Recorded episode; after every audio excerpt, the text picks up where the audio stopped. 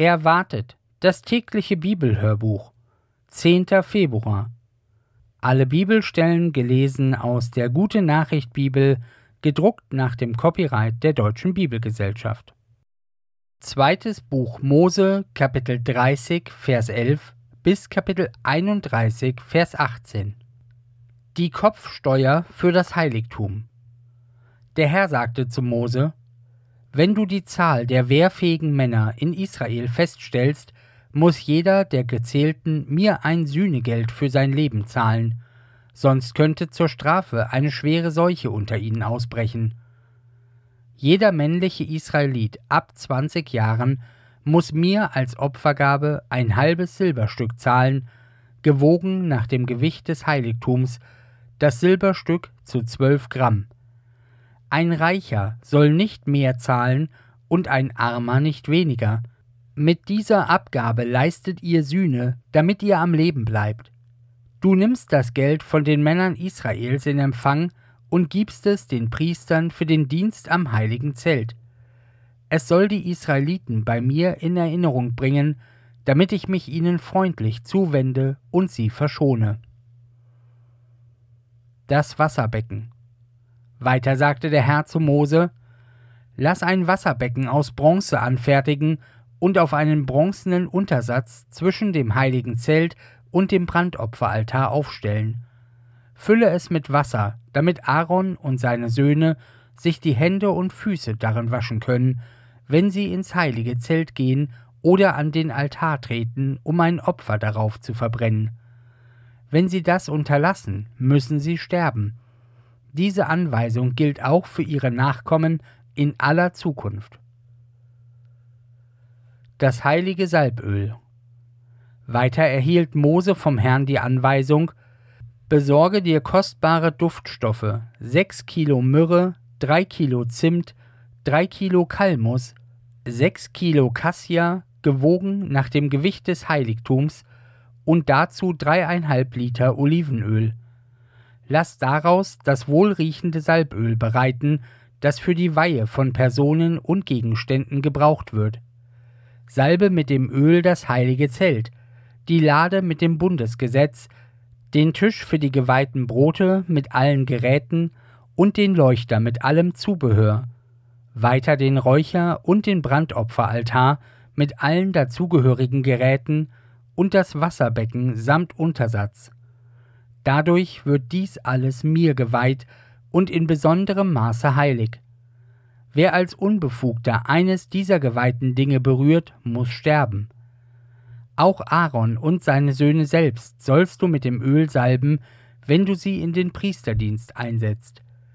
Den Israeliten aber musst du sagen, das Öl, das nach dieser Anweisung bereitet wird, ist dem Herrn allein vorbehalten. Das gilt für alle Zukunft. Es darf nicht auf die Haut gewöhnlicher Menschen kommen, und ihr dürft es überhaupt nicht für den Gebrauch außerhalb des Heiligtums herstellen, es ist heilig und ihr sollt es gebührend achten. Wer unbefugt solches Öl herstellt oder einen gewöhnlichen Menschen damit salbt, hat sein Leben verwirkt und muss aus dem Volk ausgestoßen werden. Das Räucheropfer. Weiter sagte der Herr zu Mose: Besorge dir wohlriechende Stoffe, Stakte, Räucherklaue, Galbanum, Gewürzkräuter und reines Weihrauchharz. Nimm von jedem die gleiche Menge und lass daraus die Mischung für das Räucheropfer bereiten. Füge auch etwas Salz hinzu und verwende nur reine Stoffe. Zerstoße jeweils einen Teil davon zu Pulver und verbrenne ihn im heiligen Zelt vor der Lade mit dem Bundesgesetz, wo ich dir begegnen werde. Diese Weihrauchmischung soll euch als etwas Besonderes Heiliges gelten. Deshalb ist sie mir allein vorbehalten, ihr dürft sie nicht für euren eigenen Gebrauch herstellen. Wer es tut, um selbst diesen Duft zu genießen, hat sein Leben verwirkt und muss aus dem Volk ausgestoßen werden. Die ausführenden Künstler und Handwerker.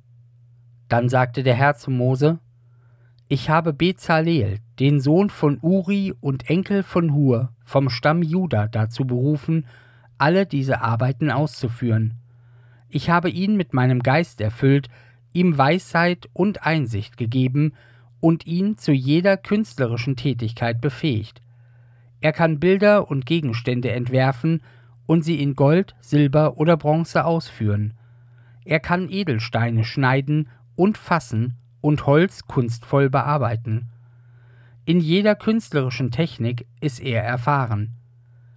Ihm zur Seite stelle ich Oholiab, den Sohn Ahasimachs vom Stamm Dan, und zu ihren Helfern bestimme ich alle kunstfertigen Handwerker in Israel. Ich habe sie dazu befähigt, alles herzustellen, was ich angeordnet habe.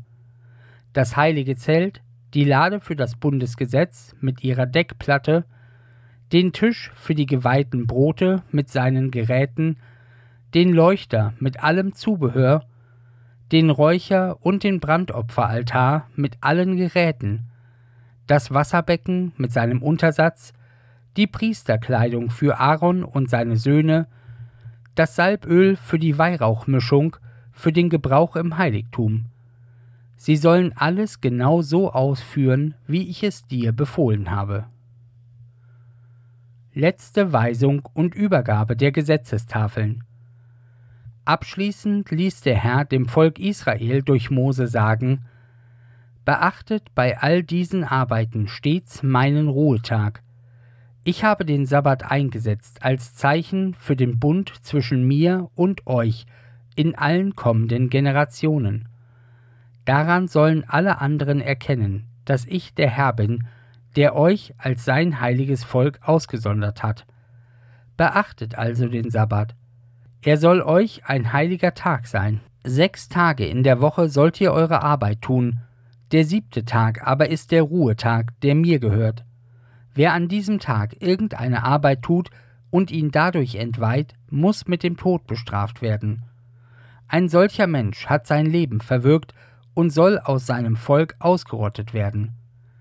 Dies soll für euch in alle Zukunft ein unverbrüchliches Gesetz sein. Für alle Zeiten ist der Sabbat ein Zeichen des Bundes zwischen mir und dem Volk Israel. Denn in sechs Tagen habe ich Himmel und Erde geschaffen, aber am siebten Tag habe ich geruht und mich von meiner Arbeit erholt. Nachdem der Herr zu Ende gesprochen hatte, übergab er Mose auf dem Berg Sinai die beiden Steintafeln auf die er selbst das Bundesgesetz geschrieben hatte. Matthäus Kapitel 6, die Verse 1 bis 23 Falsche und wahre Frömmigkeit Hütet euch, eure Frömmigkeit vor den Menschen zur Schau zu stellen, denn dann habt ihr keinen Lohn mehr von eurem Vater im Himmel zu erwarten. Beim Spenden für Bedürftige wenn du also einem Bedürftigen etwas spendest, dann häng es nicht an die große Glocke. Benimm dich nicht wie die Scheinheiligen in den Synagogen und auf den Straßen. Sie wollen nur von den Menschen geehrt werden. Ich versichere euch, sie haben ihren Lohn bereits bekommen. Wenn du also etwas spendest, dann tu es so unauffällig, dass deine linke Hand nicht weiß, was die rechte tut. Dein Vater, der auch das Verborgene sieht, wird dich dafür belohnen. Beim Beten. Wenn ihr betet, dann tut es nicht wie die Scheinheiligen. Sie beten gern öffentlich in den Synagogen und an den Straßenecken, damit sie von allen gesehen werden. Ich versichere euch, sie haben ihren Lohn bereits bekommen. Wenn du beten willst, dann geh in dein Zimmer, schließ die Tür zu und bete zu deinem Vater, der im Verborgenen ist Dein Vater, der auch das Verborgene sieht, wird dich dafür belohnen. Wenn ihr betet, dann leiert nicht Gebetsworte herunter wie die Heiden. Sie meinen, sie könnten bei Gott etwas erreichen, wenn sie viele Worte machen. Ihr sollt es anders halten.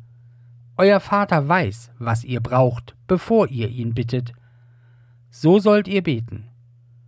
Unser Vater im Himmel, mach deinen Namen groß in der Welt, komm und richte deine Herrschaft auf, verschaff deinem Willen Geltung auf der Erde genauso wie im Himmel.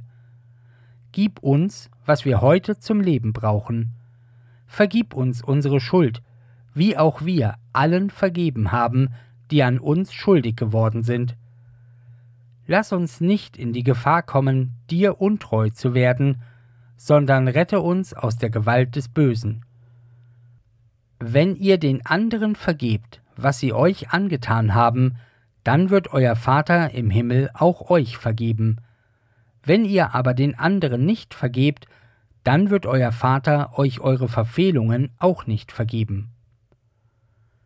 Beim Fasten. Wenn ihr fastet, dann setzt keine Leidensmiene auf wie die Scheinheiligen. Sie machen ein saures Gesicht, damit alle Welt merkt, dass sie fasten. Ich versichere euch, sie haben ihren Lohn bereits bekommen. Wenn du fasten willst, dann wasche dein Gesicht und kämme dich, damit niemand es merkt, als nur dein Vater, der im Verborgenen ist. Dein Vater, der auch das Verborgene sieht, wird dich dafür belohnen. Das Verhältnis zum Besitz. Sammelt keine Schätze hier auf der Erde, denn ihr müsst damit rechnen, dass Motten und Rost sie zerfressen oder Einbrecher sie stehlen. Sammelt lieber Schätze bei Gott. Dort werden sie nicht von den Motten und Rost zerfressen und können auch nicht von Einbrechern gestohlen werden.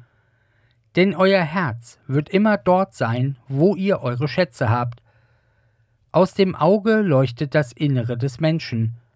Wenn dein Auge klar blickt, ist deine ganze Erscheinung hell. Wenn dein Auge durch Neid oder Habgier getrübt ist, ist deine ganze Erscheinung finster. Wie groß muss diese Finsternis sein, wenn statt des Lichtes in dir nur Dunkelheit ist. Psalm 32 Freude über die Vergebung der Schuld. Ein Gedicht Davids. Freuen dürfen sich alle, denen Gott ihr Unrecht vergeben und ihre Verfehlungen zugedeckt hat. Freuen dürfen sich alle, denen der Herr die Schuld nicht anrechnet und deren Gewissen nicht mehr belastet ist. Herr, erst wollte ich meine Schuld verschweigen, doch davon wurde ich so krank, dass ich von früh bis spät nur stöhnen konnte.